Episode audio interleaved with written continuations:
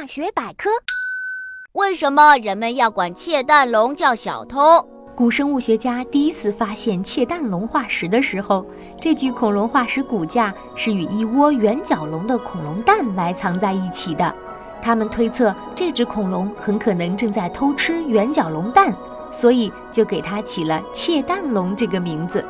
后来人们发现，窃蛋龙骨架下的恐龙蛋不是圆角龙蛋，而恰恰是他自己的蛋。看来窃蛋龙是受到了冤屈，好在后来得到了平反。可是名字就只能按习惯称呼了。